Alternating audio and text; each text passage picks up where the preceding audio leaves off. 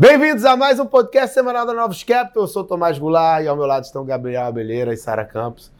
Para a gente falar dessa semana que antecede a semana que vem aqueles dados de mercado de trabalho que são sempre, sempre geradores de volatilidade, né?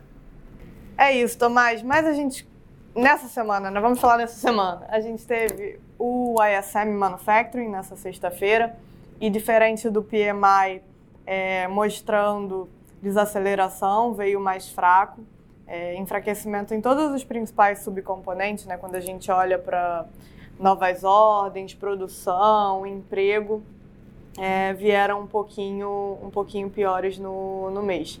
Além disso, te, teve a divulgação do PCI, é um número de inflação ainda referente ao mês de janeiro, é, então acaba não gerando nenhuma grande novidade, porque é, a gente já teve a divulgação do CPI, já teve a divulgação do PPI, mas veio em linha é, e com aquela composição que a gente já, já sabia, mostrando serviços um pouco mais é, pressionados no mês. Mas, né, juntando tudo, a gente termina a, a semana com atividade um pouquinho no casting, né, para esse primeiro trio um pouco mais fraco, é, em função principalmente do, do ISM Manufacturing e também da divulgação do Construction é, Spending hoje, né, né, nessa sexta-feira. Então, de Estados Unidos foi isso, e aí, como você começou, né, a gente agora volta as atenções para os números de mercado de trabalho na semana que vem. É, e na Europa, o que a gente teve de novidade foi o número de inflação, aí já para o mês de fevereiro, né, então mais, mais relevante. O core veio um pouquinho mais alto do que do que estava sendo esperado, 3,1% em, em 12 meses, com uma dinâmica mensal recente pior, é, serviços acelerando na margem. A gente vê que nos últimos é, números mensais, o que tem puxado para baixo é ainda a parte de, de bens, de alimentação, alimentação ajudando bem a inflação, mas essa parte de serviços que o SCB tem comentado bastante foi, foi um pouco pior nesses últimos meses.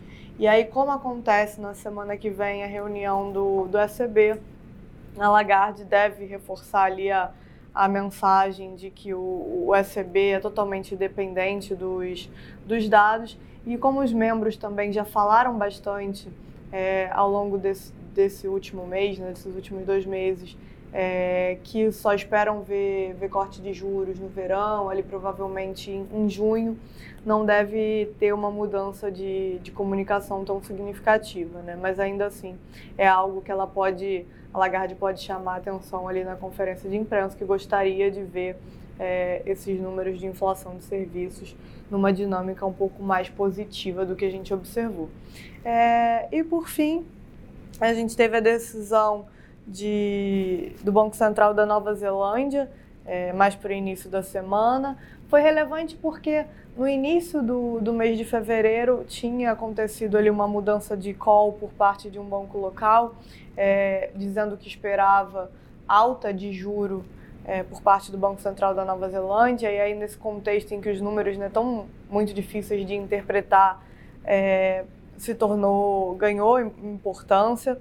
É, o mercado estava todo esperando uma comunicação mais rocks, inclusive tinha precificação de alta de juro para a reunião, chegou a ter ali cerca de 8 bips de, de alta precificada para essa reunião é, que passou.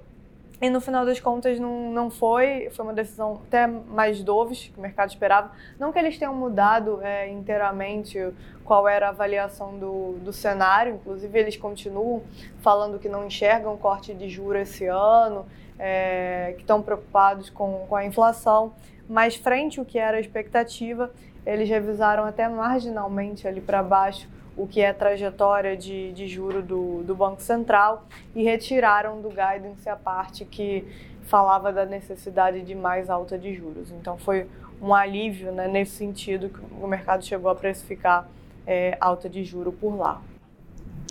Bom, na parte de mercado, a gente viu uma, uma diferença aí na, na reação da, de, da curva de juros americana com a europeia, né? Eu acho que muito por conta dos dados de inflação da Europa nessa semana e os policymakers do ECB ainda mais rocks do que o, o mercado esperava. E nos Estados Unidos, a gente teve na sexta-feira dados como Construction Spending e ISM que ajudaram a jogar o Fed de Atlanta para baixo, como a Sara disse, o que ajudou também a aliviar a curva de juros americana, com dois anos, por exemplo, fechando perto de 16 bips. A curva toda fechou, né? E o 10 anos fechando 7 bips, um pouco menos do que o, o dois anos. É... Na, já na Europa, falando que de o que aconteceu, por exemplo, na Alemanha a gente viu os juros abrindo por volta de 5 bips.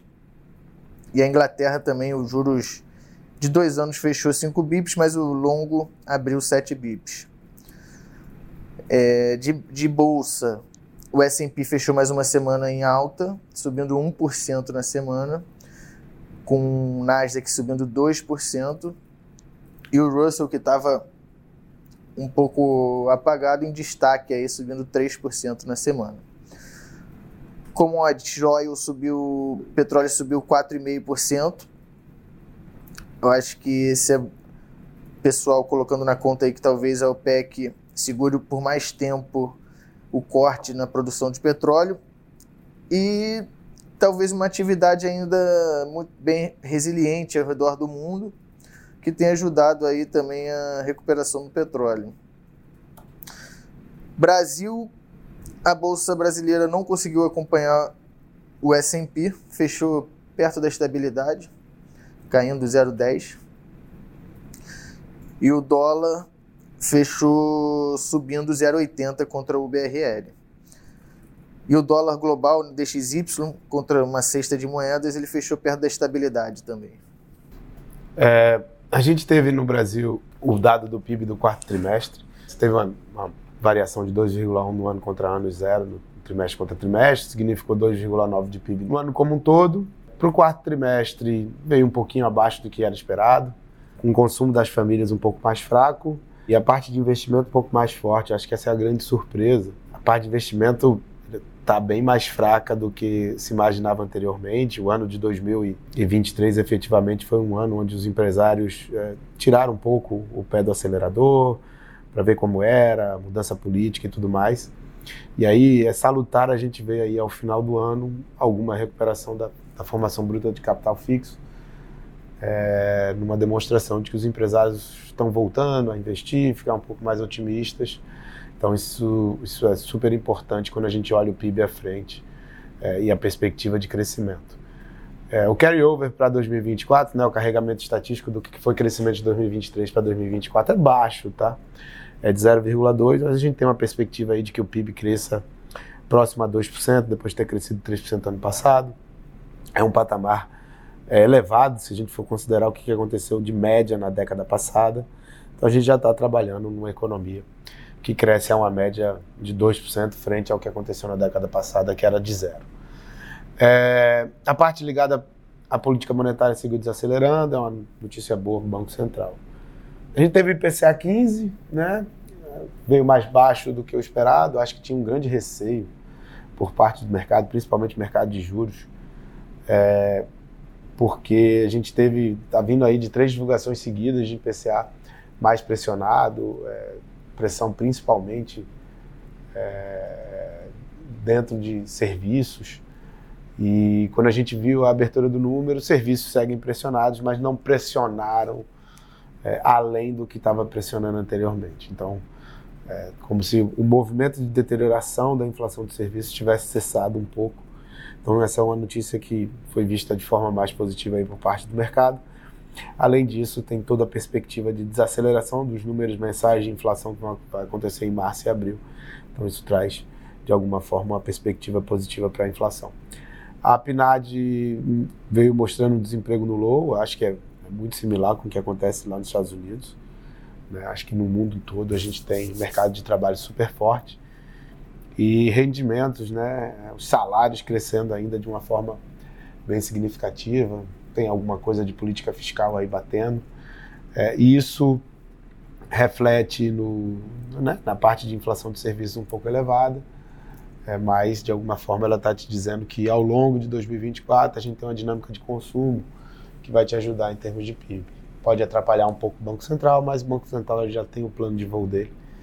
É, ele talvez impeça de que você consiga atingir patamares mais baixos com relação ao que você tem de precificação hoje em dia. No fiscal, finalmente a gente teve o número de primário é, relacionado a janeiro. É, depois da gente ter visto já a arrecadação, veio de alguma forma em linha, com 79 bi de superávit no primeiro mês do ano. Acho que o ponto negativo é que as despesas elas crescem a um ritmo de quase 7% no, no ano contra ano. Né? Então, para que você apresente uma melhora no primário, né, é, o ritmo de despesas, de crescimento das despesas tem que se acelerar e o ritmo de crescimento da arrecadação, que foi de 3%, tem que acelerar.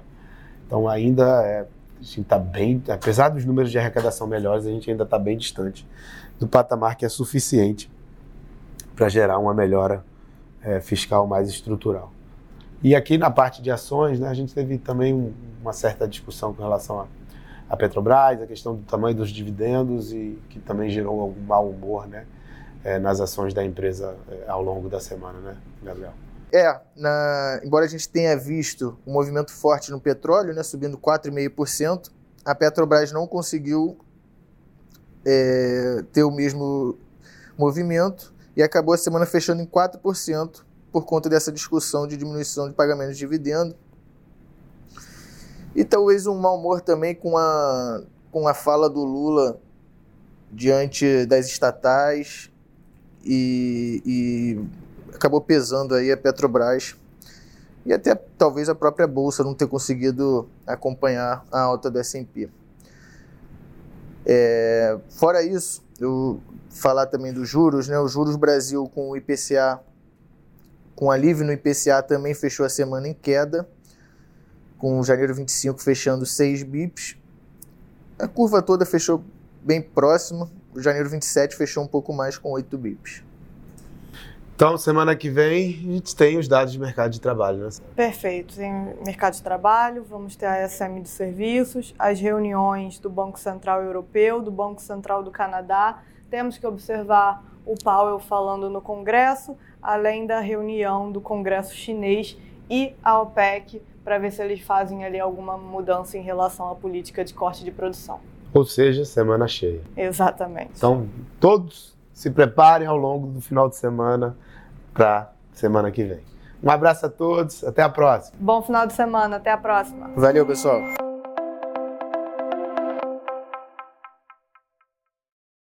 A Novos Capital, gestora de recursos limitada, não comercializa nem distribui cotas de fundos de investimento ou qualquer outro ativo financeiro. Este podcast não constitui uma oferta de serviço pela Novos e tem caráter meramente informativo. A Novos utiliza informações de fontes que acredita serem confiáveis, mas não se responsabiliza pela exatidão de quaisquer das informações assim obtidas e utilizadas neste podcast, as quais não foram independentemente verificadas. Estas informações podem estar desatualizadas ou sujeitas a opiniões divergentes. Este conteúdo não constitui uma opinião ou recomendação, legal ou de qualquer outra natureza, por parte da Novos, e não leva em consideração a situação particular de qualquer pessoa. A utilização das informações aqui contidas se dará exclusivamente por conta e risco de seu usuário. Antes de tomar qualquer decisão acerca de seus investimentos, a Novos recomenda ao interessado que consulte seu próprio consultor legal.